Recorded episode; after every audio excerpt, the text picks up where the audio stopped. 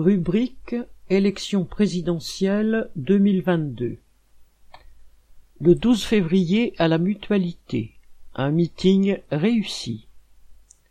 Samedi 12 février, le meeting parisien de Nathalie Arthaud à la Mutualité a réuni 1500 personnes.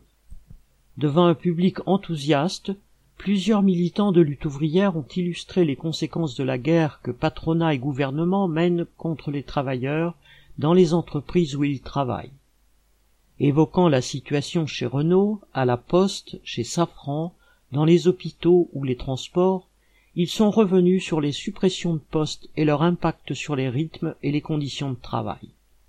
Ils ont dénoncé la politique de division entretenue par les patrons qui multiplie les statuts, les types de contrats et les sous-traitants.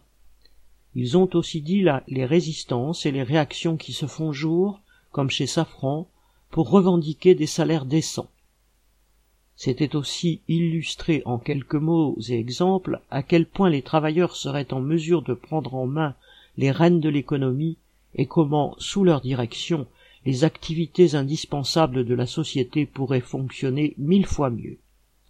C'est ensuite Jean-Pierre Mercier, ouvrier chez PSA et porte-parole de lutte ouvrière, qui a pris la parole avant le discours de Nathalie.